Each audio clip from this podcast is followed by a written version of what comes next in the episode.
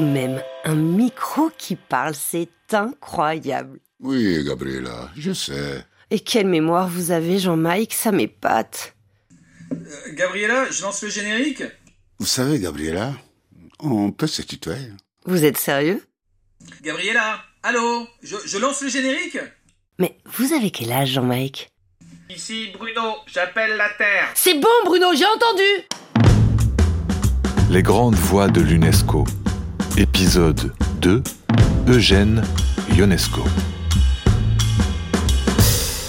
Jean-Mike, dans son préambule, l'acte constitutif de l'UNESCO proclame que les guerres prenant naissance dans l'esprit des hommes, c'est dans l'esprit des hommes que doivent être élevées les défenses de la paix. Oui. Et comment construire la paix si ce n'est dans la découverte de l'autre? Dans la découverte et le partage des cultures, des savoirs du monde entier. C'est là ce que défend l'UNESCO. Parce que, entre nous, ce qui donne bien souvent naissance à des guerres ou à des conflits, c'est la haine, l'obscurantisme, la bêtise humaine. Et la place de l'art dans tout ça? Vous savez, moi, j'ai rencontré de nombreux artistes. L'art, c'est... C'est un ensemble de valeurs qu'a toujours défendu l'UNESCO. C'est la créativité, l'innovation, la diversité culturelle, l'imagination. C'est la liberté. Enfin, ça dépend comment est utilisé l'art. C'est- marrant. Ça me rappelle une intervention euh, d'Eugène Ionesco. Il faut que je vous fasse écouter ça. Eugène Ionesco, l'homme de théâtre roumano-français, l'auteur des pièces comme La cantatrice chauve, Les chaises euh, ou Rhinocéros, vous l'avez rencontré? Oui, l'auteur de théâtre. Le théâtre, art collectif et social par excellence. Eugène Ionesco est né en 1909 à Stalina en Roumanie et mort en 1994 en France à Paris. 1909-1994. Il a donc été le témoin durant sa jeunesse de deux guerres, de l'Holocauste, du nazisme et du stalinisme. Et d'ailleurs, il a été à deux doigts de se faire fusiller par les Allemands en 1942 lorsqu'il vivait à Marseille. Dans les années 50, Eugène Ionesco crée une nouvelle forme de théâtre en France. Certains appelleront cela le théâtre de l'absurde. En Irlande, c'est le théâtre de Samuel Beckett qui sera aussi qualifié ainsi. Alors on dit théâtre de l'absurde, mais Eugène Ionesco, lui, il préférait le terme insolite, non? Oui, insolite. C'est-à-dire qu'il traduisait dans ses œuvres ce sentiment d'étrangeté qu'il éprouvait à l'égard du monde dans lequel il vivait. Euh, Je sais, c'est un peu compliqué, mais écoutez bien ce que je vais dire. Pour lui, le réel était en réalité irréel. Et la vraie réalité, elle, elle se trouvait dans l'imaginaire. C'était la base de son théâtre. Un théâtre qui jouait avec le langage. Un théâtre qui avait horreur du pouvoir, des dictatures et de toutes les formes de coercition possibles. Un peu comme moi, en fait. Euh, si ma mémoire est bonne, on retrouve cet esprit dans son intervention du euh, 19 février 1976. Il est face à moi, dans le studio de radio situé dans le sous-sol de l'UNESCO. Moi, je joue mon rôle de micro. Lui, dans le cadre de la journée mondiale du théâtre, adresse un message. Aussi bien aux artistes qu'aux dirigeants politiques du monde entier. Pour la quinzième fois, nous célébrons la journée mondiale du théâtre. Le 27 mars 1962, pour la première fois, Jean Cocteau s'adressant au monde célébrait le théâtre, expression universelle de l'homme. Tour à tour, après lui, Arthur Miller, Laurence Olivier, Jean-Louis Barrault, Shostakovich, Peter Brook, Lucchino Visconti, Béjart, Miguel Angel Asturias, Pablo Neruda et d'autres ont exprimé leur foi dans le théâtre, instrument de paix et de liberté. C'est Eugène Ionesco, aujourd'hui, qui s'adresse à vous.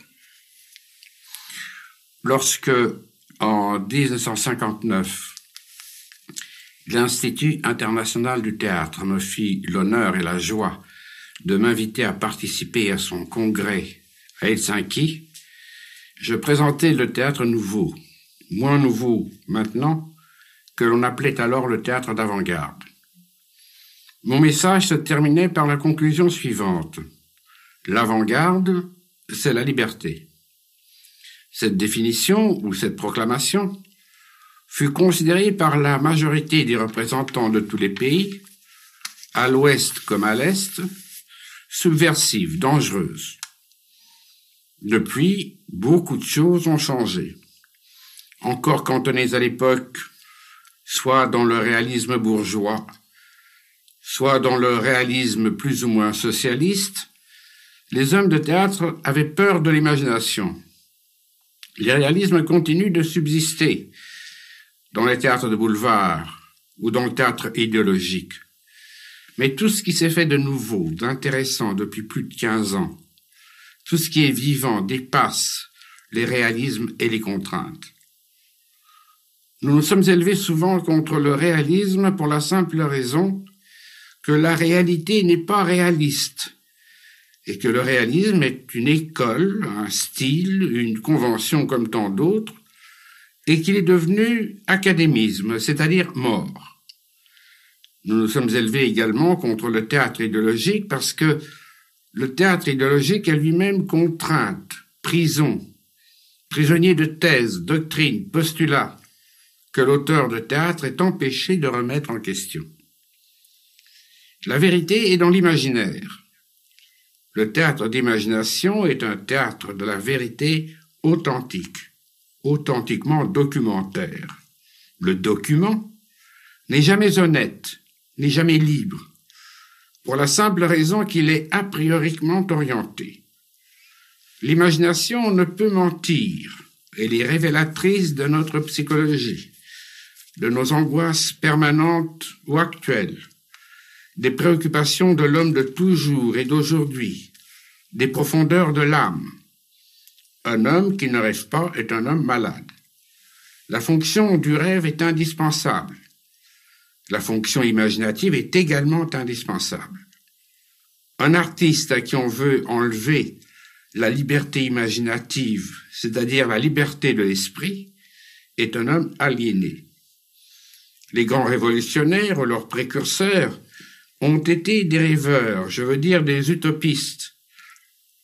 Mais lorsque l'utopie devient État, obligation, loi et les cauchemars. Le rêve, disait un grand psychologue, est un drame dont nous sommes à la fois l'auteur, l'acteur et le spectateur. Le théâtre est une construction de l'imagination en liberté. Chacun de nous a besoin d'inventer. C'est pour la joie d'inventer que moi-même j'ai écrit des pièces de théâtre. Imaginer, inventer n'est pas une activité aristocratique. Nous sommes tous des artistes en puissance. Le théâtre populaire, engagé, orienté, dirigé, dicté par les représentants de l'État, par les politiciens, n'est pas un théâtre populaire, mais un théâtre concentrationnaire, impopulaire. Le théâtre populaire, c'est le théâtre d'imagination, le véritable théâtre libre. Les idéologues de la politique ont voulu faire main basse sur le théâtre et l'utiliser à leur profit comme un instrument. Mais l'art n'est pas ou ne doit pas être l'affaire de l'État. C'est un péché contre l'esprit que d'entraver la spontanéité créatrice. L'État n'est qu'une superstructure artificielle de la société. L'État n'est pas la société. Mais les hommes politiques veulent donc utiliser, contrôler la création dramatique pour leur propagande. Le théâtre peut en effet être un des instruments rêvés de toute propagande de ce que l'on appelle l'éducation politique, c'est-à-dire le détournement et le bourrage de crâne. Les hommes politiques ne doivent être que les serviteurs de l'art, et de l'art dramatique tout particulièrement. Ils ne doivent pas en être les dirigeants, et surtout pas les censeurs. Tout leur travail doit consister à permettre le libre développement de l'art et de l'art dramatique tout spécialement mais l'imagination leur fait peur. Dans certains pays, nous voyons donc sévir les censures du gouvernement. Malheur aux gouvernements qui ont peur de l'opposition. c'est qu'ils ne sont pas sur deux. Dans d'autres pays, en Occident notamment, certains gouvernements sont plus libéraux que l'opposition, et c'est l'opposition qui exerce la censure. Les représentants de ce genre d'opposition ont le goût du pouvoir, la passion de la dictature, de la mise au pas. Ils exercent une véritable pression morale, un chantage idéologique et moral. Ils sont souvent, ces maîtres à penser, plus étroits, plus intolérants que leur gouvernement, si bien que les artistes de ces pays sont acculés à l'autocensure.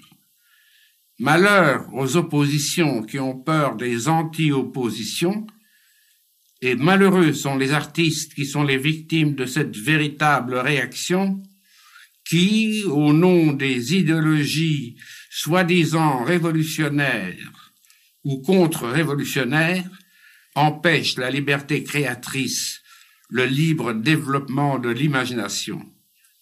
Rien n'empêche le citoyen de s'engager politiquement comme il veut. Mais en tant qu'artiste qui remet tout en question, il doit être libre. C'est pour cela que la tâche urgente les artistes et auteurs dramatiques de tous les pays, est de dépolitiser le théâtre, ou plutôt de ne pas tenir compte soit de l'État, soit des maîtres à penser qui veulent les engager. L'art, dit-on, n'a pas de frontières. Le théâtre ne doit pas en avoir. Au-delà des divergences idéologiques, caste, race, nationalisme, patrie particulière, il doit être la patrie universelle, le lieu de rencontre de tous les hommes qui communient dans la même angoisse et les mêmes espérances que révèle l'imagination, non pas arbitraire, ni réaliste, mais expression de notre identité, de notre continuité, de notre unité. Pas de consignes pour les créateurs, pas d'instructions à recevoir, des gouvernements. Discours d'Eugène Ionesco dans le cadre de la Journée mondiale du théâtre. Ça date de 1974, mais c'est férocement d'actualité. Merci pour ce souvenir. Mais je vous en prie, Gabriela. Euh, je vous invite à prendre un drink. Mais enfin, Jean-Mike, euh, non. Vous avez beaucoup trop d'imagination. Les grandes voix de l'UNESCO. Un podcast qui vous plonge dans l'histoire de l'UNESCO avec les voix de Soro Solo, Hortense Vol et François Audouin. Prise de son et mixage, Mathias Taylor. Écriture et mise en onde, Charles-Henri Despeignes. Production coordination, Xavier Gibert, RFI Labo. Retrouvez l'intégralité des archives de cet épisode sur le site fr.unesco.org.